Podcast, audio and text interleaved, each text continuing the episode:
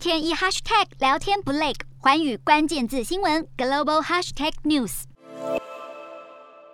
澳洲航空预计从二零二五年开始提供从澳洲东岸直飞纽约和伦敦的航班。这个名为“日出计划”的超长程航班计划，原本预定二零二三年开跑，不过由于新冠疫情被迫延后。如今随着全球逐渐松绑防疫，航重启计划，向空中巴士订购长程服务机型。目前世界最长的直飞商业航班是新加坡航空从新加坡直飞纽约的航线，飞行时间约十九小时。澳航表示，之后来往雪梨与伦敦的直飞航班飞行时间大约是二十小时。不过，超长航班不但考验机组员的体力，也挑战乘客的接受度。澳航特别调整座位配置，让每个座位都有更多腿部伸展空间，更设置了舒适区，方便乘客起来动一动。澳洲航空恢复超长程直飞航班计划，代表航空公司对客机运输的国际景气回升有信心，也看好这种不停站、不用转机的航班需求增加。